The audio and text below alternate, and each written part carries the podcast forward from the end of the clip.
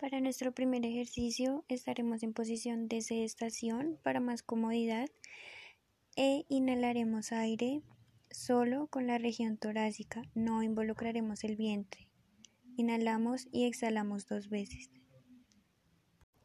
Para nuestra segunda rutina, movilizaremos la cabeza hacia atrás y al mismo tiempo tomaremos aire, permitiendo que nuestra caja torácica y nuestros pulmones se expandan. Bajamos la cabeza y exhalamos.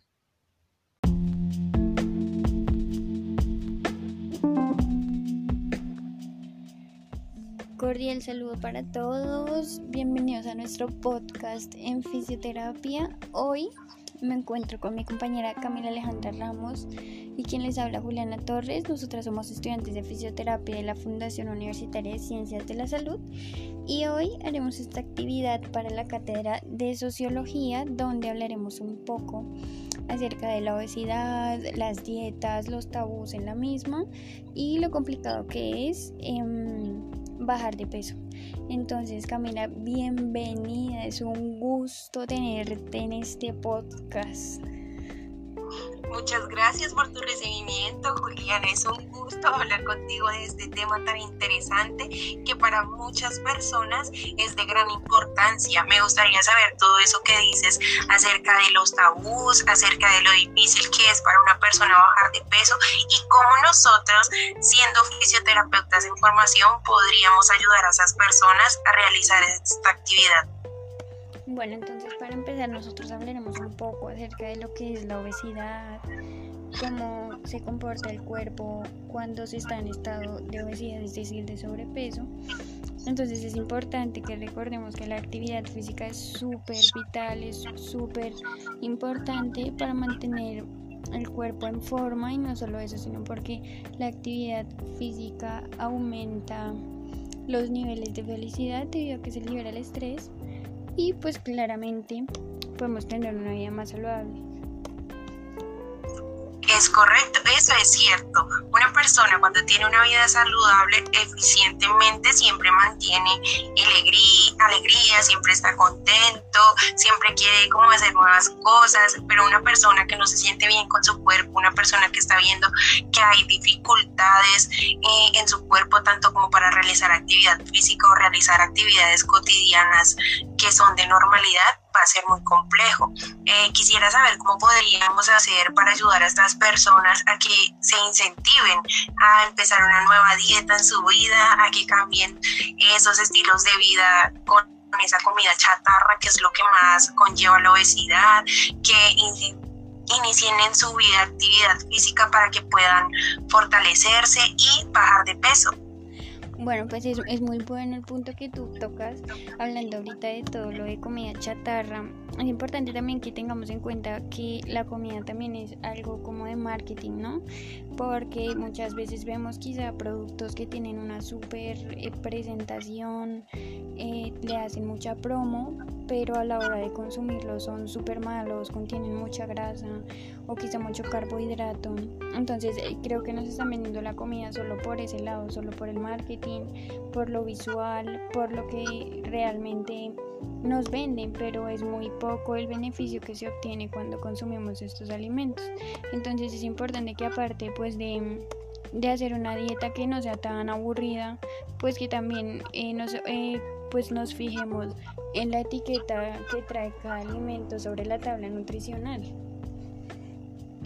Eso es un aporte muy importante que tú mencionas, ya que muchas personas no miran esa etiqueta nutricional, no saben qué tantas calorías, qué tantos carbohidratos, qué tantas azúcares y grasas contienen esos alimentos.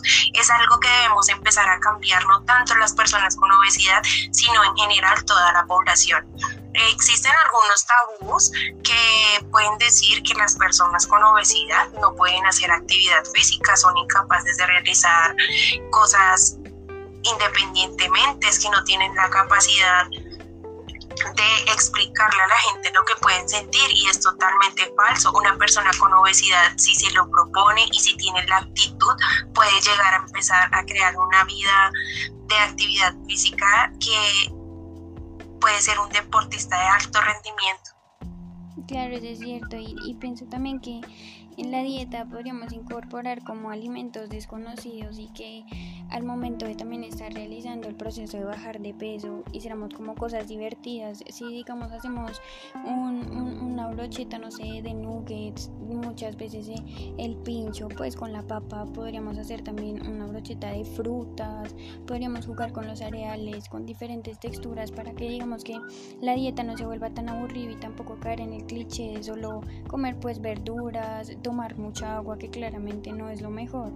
Entonces creo que también es importante, aparte de lo que mencionábamos del marketing, que nosotros en nuestra propia iniciativa jugamos con los alimentos y hagamos que la dieta se vuelva algo divertido, más no aburrido, porque en el momento en que se vuelve aburrido, deja de ser como algo que se hace por voluntad propia y pasa a ser ya más obligación. Que mencionas es totalmente cierto. Eso conlleva a hacer algo monótono, esa monotonía que tenemos que hacer, que tenemos que seguir. No, de eso no se trata. Se trata de incentivar, de cambiar, de mejorar y lograr nuevas cosas que beneficien nuestra propia salud es muy importante que las personas que ahorita pueden sufrir de obesidad eh, abran los ojos y se den cuenta que están a tiempo de cambiar esa vida que llevan, de cambiar esos hábitos alimenticios, de empezar a realizar actividad física, de si tienen un televisor vamos a poner un video y vamos a hacer zumba, son ejercicios que son beneficiables para todos, no solo para personas con obesidad. Es un tema muy importante de que hablar, es un tema que saca muchas dudas y pues en este podcast queremos ver reflejado eso, que la gente entienda cuál es la importancia de ver los problemas de la obesidad. Y está claro también en lo que que para pues hablar de obesidad también debemos hablar de niñez porque pues así como también existe mucha desnutrición por otro lado por otra parte también encontramos mucha obesidad infantil. Entonces creo que también sería bueno que eh, digamos que como la promo que le hacen a las golosinas que todo el marketing que le hacen a las golosinas que claramente no es beneficioso para los niños lo hicimos como con verduritas con frutas con cosas que vayan desde pequeños enseñándolos a tener hábitos saludables y, y sí a tener una alimentación balanceada que no solo se base, digamos, en premiar al niño porque hizo algo bien con dulces, con chocolates, porque pues lo que estamos haciendo es crear, crearle malos hábitos. Es muy cierto lo que mencionas, esas esos anuncios que ellos muestran pues para darle premios a los niños ya deberían ser mejor como con brócolis, con verduritas, con algo que de verdad nos incentiven. Es muy chévere esta charla, me parece de gran beneficio. Muchas gracias por este momento que podemos comunicarle a la gente lo que realmente estamos dispuestos a ofrecerles. Eh, me parece muy interesante. Muchas gracias. Muchas gracias a todos los que nos escuchan. Nosotros fuimos Juliana Torres y Camila Ramos de Fisioterapia tercer semestre. Un saludo para todos y espero que hayan aprendido tanto como nosotras. Muchas gracias.